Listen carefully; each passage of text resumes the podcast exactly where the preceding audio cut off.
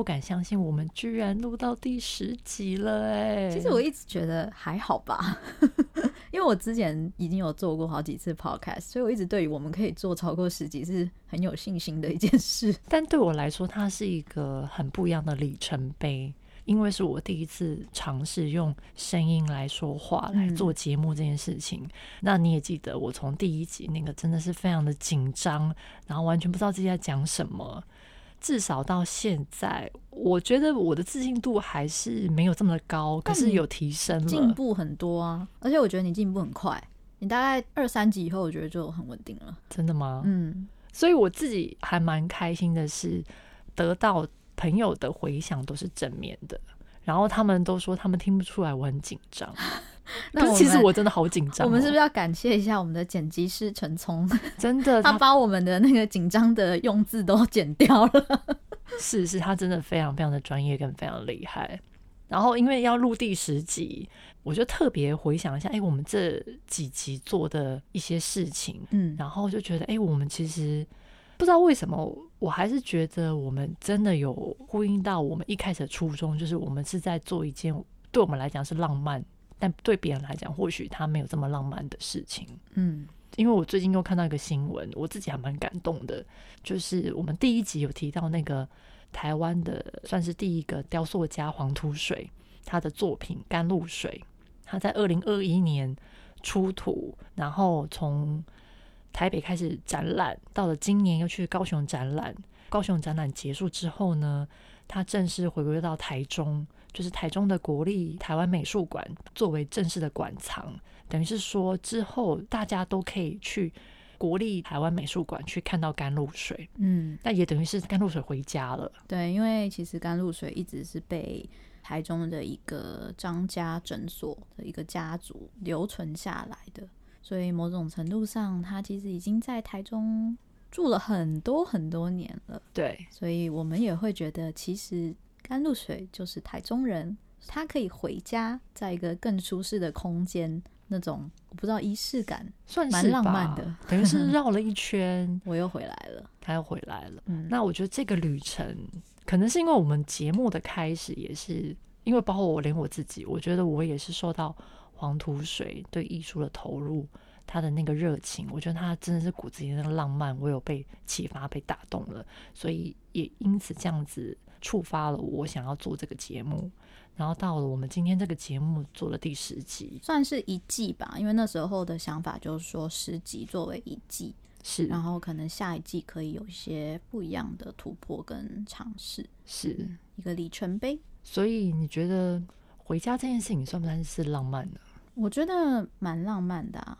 对我来说，我差不多也是两年前离开我原本的专业，就是传播媒体业工作。我是回到译文产业发展，可是其实我大学就是译文类的主修，所以其实是一个回家的概念，回到我原本就熟悉的环境中。一开始会有一种是不是我没有用我才回家？哦，你会觉得回家是没有用？我觉得可能是社会的投射。很有能力的人才能离家发展嘛，才可以不需要家人的支持，在外面生存。所以，因为这个定义，才成为一种有用的人，或是成功的人。好了，可是好像经历了几年的探索跟历练，你就会有一点改变成功的定义，会觉得说，是不是能够很快乐、好好的活着，才是一种成功呢？那回到家，回到你原本熟悉的事物。你认识的人真的了解你、支持你、爱你的人的那样子的情况下，好像也是一种成功，不是吗？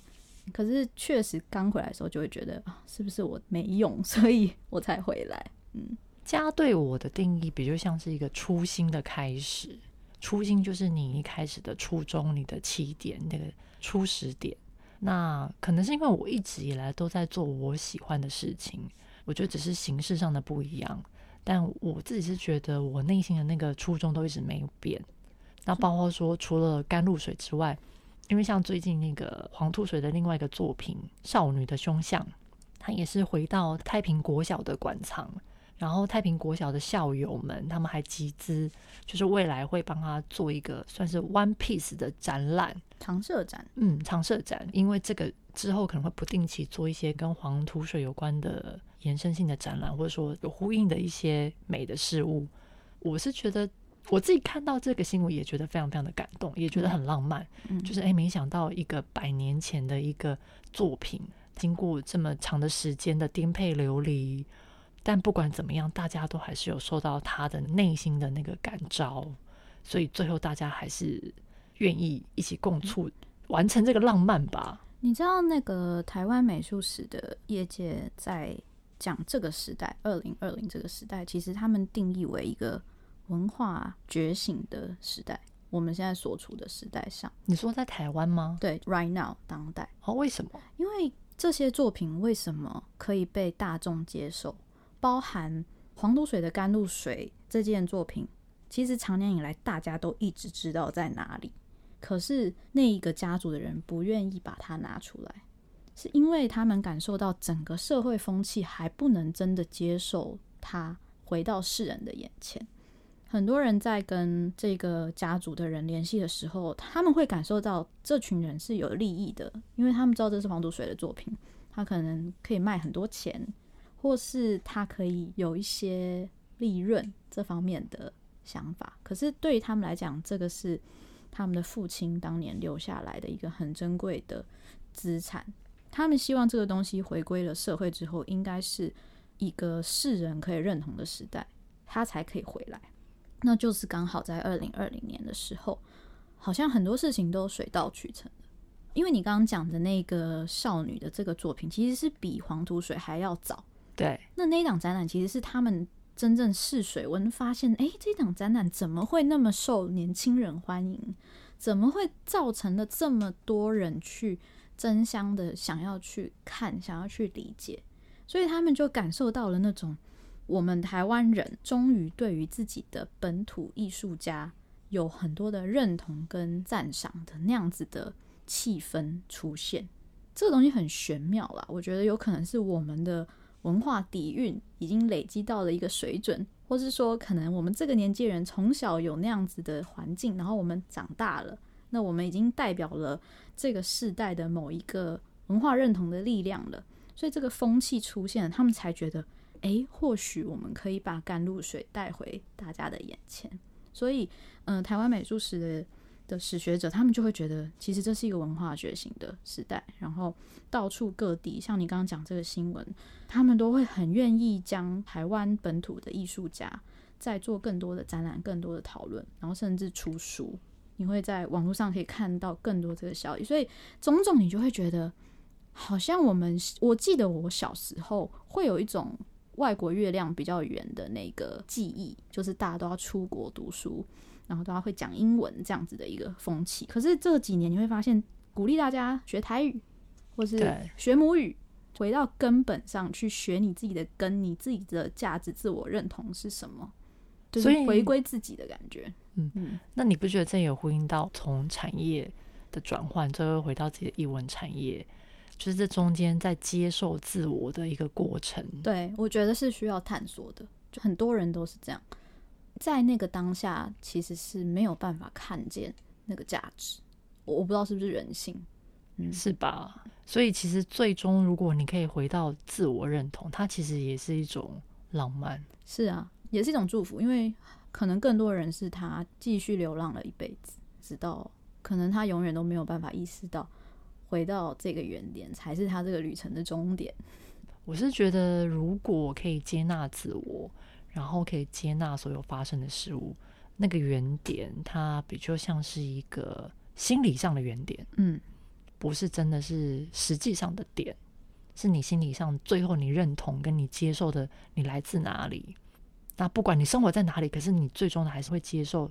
而且活出你原本的那个你认同的样子。嗯，而且我觉得它也是一种归属感跟安全感呢，因为你终于知道你该抓住什么。我觉得当可能我离开译文的这个环境中，是我在外面的世界想寻求一个我可以抓住的东西，但是可能经历了很多事之后，就会发现，哦，原来我需要那个东西，我本来就拥有了，可是我没有意识到那个东西的存在。但是因为那样子的旅程，你才知道了我需我要的东西就在这里。然后你回到了你原本熟悉环境中，会更坚定吧，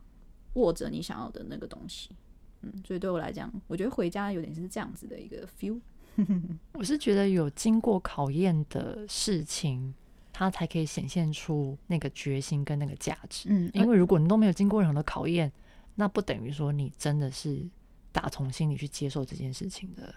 而且改变蛮需要勇气的，我觉得回家也是要有勇气的。哇，原来回家是要有勇气的哦！因为你们没换过产业。对，对我来说，我没有换过产业。你不觉得光是我们不要讲回家不回家，光是转换跑道这件事情，确实就要蛮勇敢的。我很佩服啊，我很佩服那种产业跳很大的人。嗯，我觉得他们能够离开自己的同温层，到一个完全不一样的环境下去生存，很勇敢。我倒是觉得，我来做 Podcast 这件事情，对我来说是一个挑战跟改变。嗯。虽然说可能大家觉得没有什么，那因为我自己本来就是一个隐身在幕后的人，突然间现在自己要跳出来，然后用自己的声音来发声，它对我来说也是某一种的。我觉得在这个十集的过程里面，我也有重新发现自己不一样的面貌，然后也重新接受了自己。那当然也包含了就是，嗯、呃，我不知道做这件事情算不算有勇气啦，因为大家现在都在做，我觉得有吧，因为你真的就是。不太会去露脸、露声音，就是用你的形体去直接第一线面对观众的人，你就是写字的人。对，我个性是非常非常低调的，嗯，我是很不想要被看见。可是当时那一个 trigger 你好，我就是要来录节目的那个动力是在哪里？我觉得我想要说出，或是想要表达出更多我觉得值得被听见、被看见的美好的事物。就像黄土水对于他创作的那个热情，嗯，那对我来讲，因为我觉得现在的应该是说我原本的那个平台，我觉得他现在受制蛮多的，嗯，他反而没有办法让我可以为所欲为的在表达我真的想要表达的事情，所以透过现在这个 podcast 的平台，我反而有一种自由感，嗯，一种解放，对，就是我们可以很任意的，甚至任性的做我们想要做的事情。虽然说在中间我曾经。有被我朋友问过，就是说，哎、欸，这个你做 podcast 有赚钱吗？当然是没有啊。对，那我朋友也是很好奇，说，哎，为什么你没有赚钱，自己掏腰包还要做这个节目呢？我我自己的想法会是，它有点像是今天花钱去享受一部很棒的电影，或者吃一个很好的食物，享受一个很棒的体验。那种心灵富足的感觉，只是我们是透过做自己的节目。对我来讲，是因为我们是每个月可能会录一次嘛，那刚好也是记录我们每个月关注的议题，或是一些生活上的启发。那这个东西如果当时没有被记录下来，可能就忘记了。因为我是会回去听节目的，我不知道你会不会，但我会有时候就会觉得啊。想要来重复听一下那个时候我们两个在想什么，我就会有一种可能去年的某个时段的自己来跟自己对话的感觉，我还蛮享受的。但我必须要坦诚，我到现在听到自己的声音，我还是会很害羞，真的哦。所以我通常在。呃，前面当我们要先听 A 版啊，就 A copy 跟 B copy 这些调整过程，我会听。但当它上线之后呢，我就再也不会把它放出来听了。什么？你要 enjoy？我还是非常非常的害羞，听到自己的声音。虽然说有时候听到别人称赞我说：“哎、欸，其实你的声音很好听，很好听、啊。”我会觉得很讶异。嗯。不过我想要补充的一点是，我觉得我们就是我们自己掏腰包做这个节目。它某种程度来说，对我来说啦，它也是一个算是指现代人才可以拥有的一个浪漫的权利。因为其实，在古代，你要想哦，在很古早的年代，所谓的浪漫这件事情，其实只有贵族、王公贵族才可以去做的。嗯，他们还可以有一些娱乐的消遣呐、啊，可以有一些什么工匠、画匠来满足他们对美的追求，或是对于其他的空闲时间的娱乐的表现。那所以，真的是到了现代人。因为我们可以开始，就是我们不用在人生只有追求温饱这件事情，我们有更多的空闲时间，或是更有更多的余裕，去做一点我们想要做的事情。所以我觉得我们每个月花那么一点时间，然后我们也付出了我们的金钱，但是我们换来一个小小的浪漫的这个权利，我是觉得每一个人都可以做的。那当然，这个上面还是有奠基在一个实际的所我所谓的实际是说，它就是金钱上的实际。嗯，所以我们也不是真的这么的为所欲为的浪漫嘛。其实我之前就会觉得，为什么这个时代那么多人想当 YouTuber？哦，嗯，因为大家都会拍 Vlog，或是大家想当网红，然后分享自己的动态。那这个时代的人还有一个奇妙的习性，包含我个人，就是到哪里都想发即时动态，就是拍一个环境啊，或是想要记录。所以我有时候认为，其实人想要靠一些方式去证明自己存在过，是一种天性。想要觉得我在这个社会中曾经有一些价值，曾经走过。就我们做的这些事，包含我自己觉得做了 podcast，或许我们这个节目不知道做了五年六年，很难想象。或许什么三十五岁的自己就会觉得哇，原来三十岁的自己是这样子想的。那你可以听到三十岁自己的声音，maybe 老了的时候，我觉得那很棒诶，这是真的，就像你讲的，这是一种 privilege。以前的人没有办法享受那种年轻的自己可以跟老的自己对话的那种感觉，所以对于做这个节目，就是内心充满着感激。哇，我觉得你有一个差别。我记得一开始在录节目的时候，我们当我们谈到浪漫的定义这件事情，嗯，你对于浪漫的想象还是比较停留在于。比如说好莱坞电影啊，嗯，送花啊，点蜡烛啊，对。可是到今天，你居然可以分享出，哎、欸，也许老了之后来听自己的声音，嗯，我觉得这个分享对我来讲，它其实就是一种浪漫呢。嗯，我觉得我对浪漫的定义其实有点改变。原本那种仪式感的浪漫，当然就是很多人可以理解那个浪漫。可是现在我觉得，其实浪漫是需要付出代价的，是需要有点执着的。你不是纯粹想想我的那个浪漫就叫做浪漫，因为好，如果是要以电影的那些浪漫，嗯、你今天帮女朋友准备九十九朵花，从花店送到他家门口，然后还要巧妙的安排这个过程，其实是非常需要动力的。包含 你知道九十九朵花现在其实很贵吗？非常贵，九十九朵玫瑰应该要一万吧。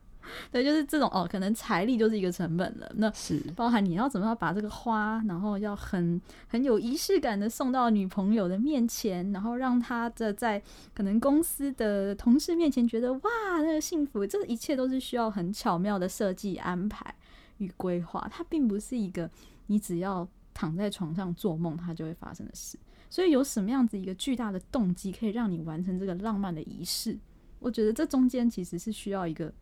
很多的爱，很多的动力，还有热情，才能做到的。那刚刚讲的那个公式，就是套用在我们做节目上。我们花很多时间去想这个脚本，或者我们要去对说，诶，这样子讲会不会不错？然后很辛苦的是，这个东西讲完之后，他们嗯、又要交给剪辑师去编辑，然后包含我们录音的时候都要花很多时间去瞧我们的位置，就是这些东西都是很需要热情。但是你觉得你很享受这个过程，你就会觉得这个 process 是好玩的，你不会觉得很烦躁。然后它变成一个成品上线之后，得到大家的肯定或者喜欢，即便我们不是那种可能是很大众的，可是我们身边的人可以感受到我们对这件事情的热情。那我觉得对我来讲已经蛮够了。所以这个是可能一年后的我对浪漫的一些不一样的定义，还蛮开心的诶，真的哈。那你有改变吗？你觉得？我的改变应该是对于自己的自信跟接受吧。嗯。因为就前面说了嘛，我是一直都是一个非常非常低调的人。那这个低调，它有除了源自于我的工作之外，它也源自于 maybe 有可能是我在家里面是老二。你知道，在家里的位置是老二，老二通常比就是不被看见的那一个人。我是老大，对，通常都是老大被看见，然后或者说老幺，老幺应该是最小的，嗯，被关注，被关注。然后反正是中间的那个老二，就像小 S 的二女儿，她有说过。她前几天生日，然后她妈妈就是拍了一个影片，就送花给她。然后她在影片里面就说：“哦，她其实常常都会觉得妈妈是没有在看到她的，或是甚至不会记得她的生日的，因为她是中间的小孩。嗯、那我看到那个，我其实是我蛮有共鸣的，因为我也觉得那也是我很长久以来自己的内心的感觉。那当然现在比较大了，现在知道说哦，就是不需要再把这件事情很刻意的往心里放。嗯，对，那也是因为比较大了，所以。工作上的历练也让我开始去想，就是说，嗯，我是不是不要再老是用老二的心态，好像觉得默默做一些事情就好？那也许我可以用我自己的力量，去把我真正很认同的事情去分享出去，因为这一直都是我喜欢做这个工作的原因。其实我反而不是想要求认同，嗯，我其实是真的很很想要，很想要把我所感受到。或是看到美好的事物，可以让更多人知道。嗯，我觉得我们这一点还蛮像的，就是我们两个比较是觉得这个资讯被分享出去，就是我们的成就感了。对，我们不需要被暗赞。对，当然听到很棒，但那真的不是一个最核心的成就感的来源，而是哇。嗯、呃，可能我最早我就做那个报文的那一集，可能就让人知道说，哎、欸，你可以了解一些你可能平常不知道的事情哦。我就觉得很享受那个过程，我觉得很好玩。但有没有人要帮我在那一集按赞，或者是说很多人传阅就嗯还好。但我中间其实也有曾经过怀疑的时候。怎么了？我其实，在两年前的时候，我有曾经怀疑过自己做的事情到底值不值得。就是诶、欸，我做了这么多分享的事情，可是。你知道吗？你就是把东西丢出去之后，你也没有办法预期到底有多少的 feedback。可是因为这个时代是网络的产业啊，所以你觉得网络上那些声音也没有办法满足你的 feedback 的感觉吗？我觉得我想要的不是所谓的网络的 feedback，因为网络 feedback 比较像是网友什么点赞啊什么什么，那我觉得它是有点表面。我可能想要得到的是那一种，哎、欸，真的有人跟你说，哦，我因为这个。或是说找到知音，找到共鸣，或者说，哎、欸，在茫茫人海中，maybe 就有那么一点人，他其实也懂你说什么。嗯，他不，就是我不，我不是需要什么百万人来给你点赞，而是有那几个人，可能他真的他 get 到你的点，然后他也懂你，然后甚至在那个瞬间，他也被了解了。哇，那个真的你很难去接触到，哎，就算他们真的存在，对，但你也不知道。对，但我后来有放下了这个。执着，嗯，我后来放下这执着，是因为我，呃，我大概也是从两年前开始学催眠的。那在学催眠的过程呢，其实我们要跟同学常互相练习，因为你要互相练习才可以增进自己的技术啊。然后我印象很深刻是有一次，我就问我同学说：“哎，那不然我们来练习催眠？就是我想要知道我这辈子成为人的使命是什么？”哦。因为当时我也对自己的工作啦，或者就是也有包括刚刚讲的那些疑惑。你在这个网络时代，你创作了很多东西，可是有时候有些创作的东西，maybe 有些东西它很表面很肤浅，可是它按赞率很高。可是你用心做了很多东西的东西，反而按赞率很低。嗯，你知道，在这个网络时代，有时候真正受欢迎的，不见得真的是有价值的，也不能这么说啦。就是说，它 maybe 有些东西会可能。偏更娱乐啊什么之类，所以你真的会难免会陷入自我怀疑，就哎，你做的东西到底值不值得？反正那时候呢，我就以这个为题，然后请我同学帮我做催眠。那很有趣的是，我那时候来到了一个，我记得我进入这个催眠之后呢，我看到的一个画面是，我是一个在妈妈肚子里的小孩，嗯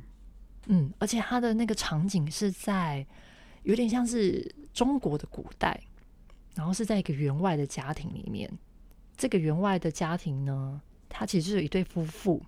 然后我是里面员外夫人的肚子里面的小孩。那个夫人在怀我的时候，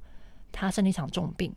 那她生一场重病的时候呢，当时她的先生也是这个员外，他完全找不到任何的医生可以救治他的老婆，所以他很紧张。那于是他那时候就他就许了一个愿，就说今天只要有任何人可以救我的老婆，whatever 这个人要什么，他就愿意还给这个人。然后当他许完这个愿的时候呢，突然间就有一个得道的高，也不是得道的高僧，反正就是有一个和尚就走了进来到他们家，然后跟他说：“哦，我可以救你的老婆，但是呢，你老婆肚子里面那个小孩，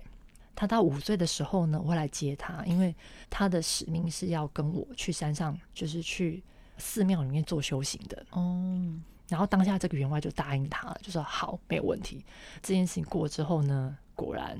那个太太就顺利的生下这个小孩。然后接下来这个画面就变成这个小男孩五岁的时候，也就是我五岁的时候呢，然后我在哭闹着，因为呢，我本来玩得很开心，可是居然有一个光头的和尚来接我，哇！然后我就哭闹着说：“我不要，我不要跟他走。”可是没想到我的爸爸妈妈，也就是那一对员外夫妇，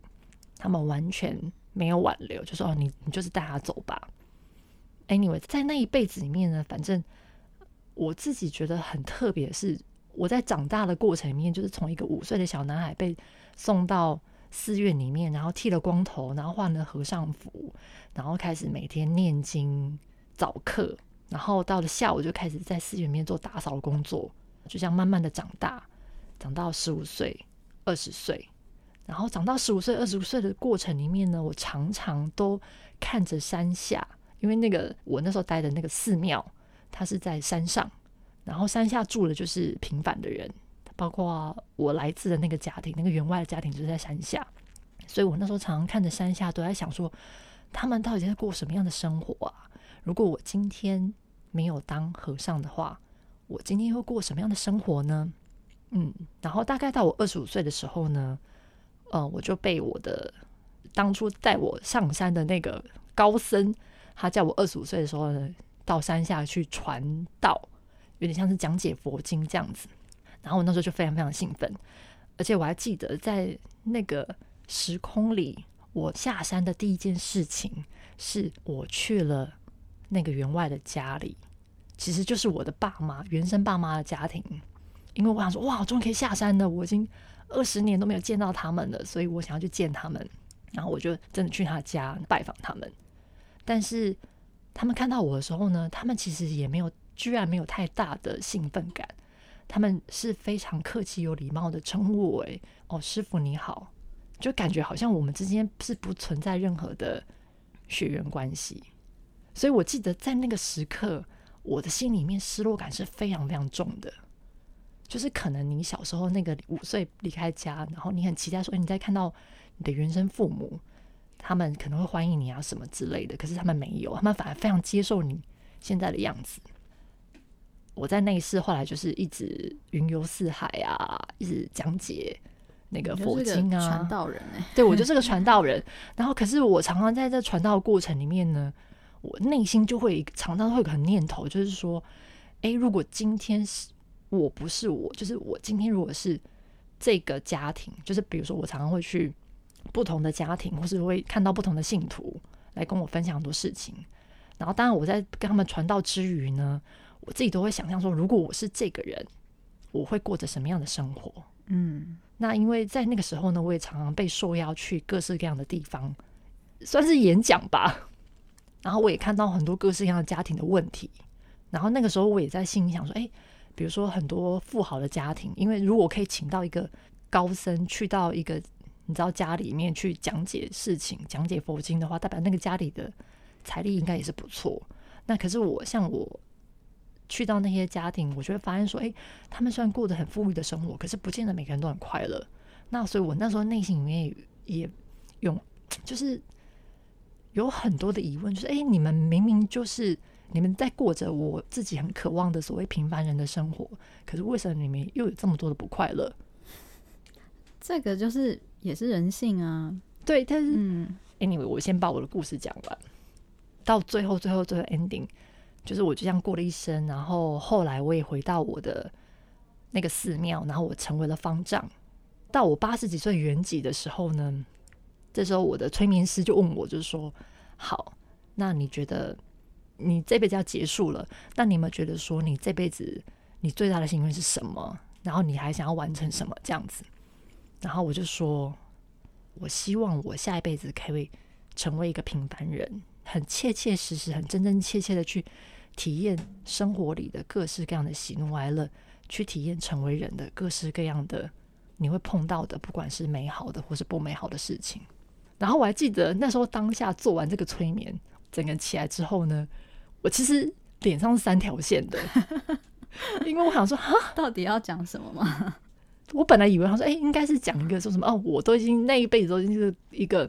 八十五岁要圆寂的高僧，应该想说，我就是要去成仙啦，为什么下辈子还想要回来再当人呢？嗯嗯，那你有解出什么？后来，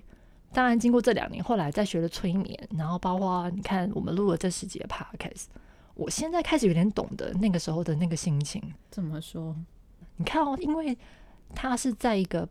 他没有办法选择的情况之下，他成为了一个僧侣，是成为一个和尚。他也那一辈子也非常的尽心尽力的去完成他的使命，可是他内心最终的向往却是当一个平凡的人。去享受平凡人在生活里面可以体验到的所有事情。再回到我现在，我突然间觉得，哎，我好像就在做这些事情。嗯，我好像其实某种程度是经由那个内视的我在告诉我，我其实就是要享受我现在正在做的每一件事情，而不是要去执着于他到底可以得到什么。重点是那个过程，我只要去活在当下就好了。所以我这一两天在回想的时候，突然觉得，嗯，maybe 这也是一种浪漫吧。就是你没有想要成为一个仙人，嗯，你反而是许愿你要再成为一个平凡人，就是一个世俗的人不太能理解的一个选择，对吧？对，应该不是说世俗，应该说多数人不能理解的一个选择，因为大家都会觉得，那你应该就是要成功啊，或者你应该要升华进阶啊。但你怎么又会回来了呢？对，嗯，可是你不觉得这某种程度也是一种，maybe 也是一种回家吧？对啊，好像也是一种回家欸。对，所以我自己是觉得，现在回想会觉得我在做的这件事情是浪漫的，嗯，那也是呼应到我那一辈子，他真的，我应该是有算是活出当年那个 高僧的他没有完成的心愿吧。但是我必须要说，是回应到你刚刚讲，我觉得浪漫它还是有代价的。虽然说大家看起来好像浪漫是光鲜亮丽的、很粉红泡泡的，可是其实它背后还是有一些，应该是说每一个在成就浪漫的人，他背后都有一些他自己的一些挣扎，或者是说很不浪漫的地方，嗯，很现实的事情。对，就像我们虽然来录节目是很开心的，可是其实我们。下了节目之后呢，我们还是还是要面对我们生活里面的很多的狗屁倒灶的事情。嗯，然后不知道为什么，其实我昨天在准备这个脚本的时候呢，脑海中突然间闪过安东尼·波登这个名厨的脸。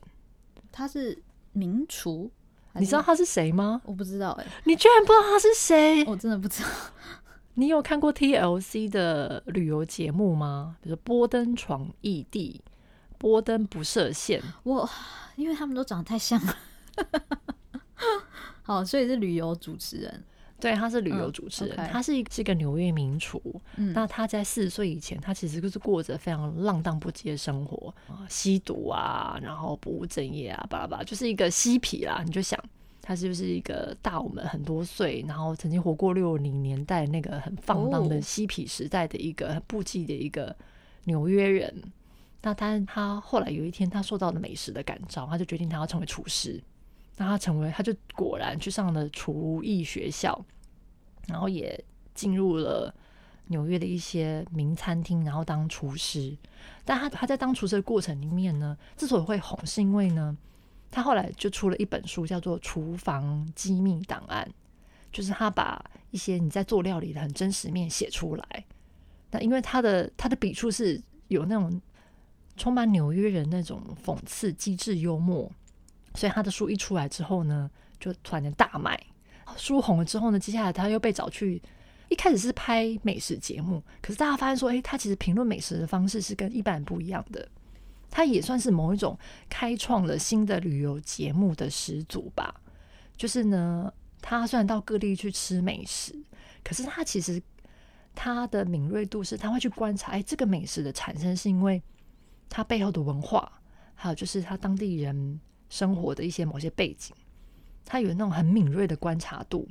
加上他又很幽默，然后他在镜头前又非常的迷人，非常的风趣，所以他后来就很红，那他就变成一个算是非常非常有名的旅游节目的名人，那应该就是人人倾羡的对象。对，那他有一集最有名是，他带奥巴马去越南吃美食，嗯，还蛮酷的，对不对？就是他因为他的工作，所以他其实他也，他除了去各地吃美食之外呢，他也是他是那种非常非常勇于尝试的人。他跟一般的老外不一样，因为一般的老外有时候看到某些食物其实会害怕，可是他他反而是带着很开放的心态去透过食物去感受这个地方的迷人之处。所以他对于各式各样的食物他是来者不拒的，包括什么内脏啊，就是各式各样奇怪的食物，他都可以吃出它的味道，然后也可以吃出哎，为什么这个东西在这地方会产生。对，大家如果真的不认识他的话，欢迎你们真的去 Google 一下。我很确定我不认识他，我刚刚看了他的照片。Anyway，我我之所以会想到他，是因为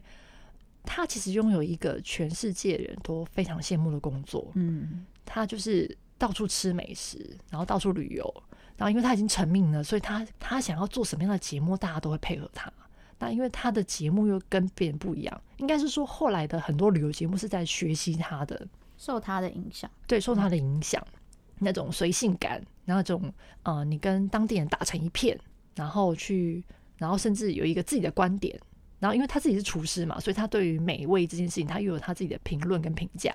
所以他其实他的节目非常成功，然后他等于是他也很有名，他赚了很多钱，然后也因为这样子，呃，他在四十几岁的时候功成名就的时候呢，他甚至还定下来，他就告诉自己就说，哎，他想要有一个小孩哦，然后他还真的就是成为了一个爸爸，他有一个很可爱的女儿。你看，好像这么一个成功人士，对，但是这样的人，他在前几年就他突然间就自杀了。他自杀的新闻，我觉得对我来说是所有名人自杀里面是最让我感到冲击的，因为他在镜头面前是这么的快乐，然后你实在很难想象，就说，哎，他的人生还有什么好挑剔的啊？他已经在，因为他又不是做那种很，嗯、应该也不能这样说了，应该说他的工作也是他所热爱的，然后你确实也可以感受到他在镜头前面他对于旅游这件事情的喜好。就是你可以在镜头面前感受到他的生命力，他对这件事情他是享受在里面的。他每到一个新的地方去探索一个新的事物，他是享受在里面的。可是，居然这样的一个人，最后还是选择了自杀。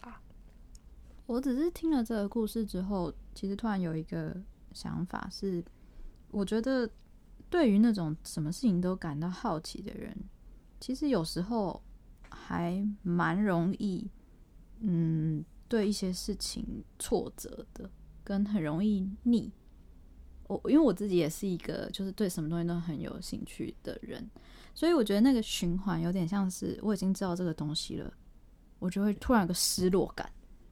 我不知道会不会有时候也是在性格上面有一个这样子的特质，很容易感受到失落，所以很快就要补一个全新的事物来填补我的失落感。然后，可是这份失落感，大家是很难想象，因为大家对我们这种永远都在接触新事物，然后会有的投射就是，哇，他永远都在学新东西，然后他永远都知道新的事情，好酷，好有趣。可是我觉得，那议题反面是，其实我们是因为很容易感受到失落，所以我们才很需要在很快的补上一个新的东西去填补那个失落。可是我觉得它背后有点像是一个黑洞，就一直填不满。可是我只是觉得说，如果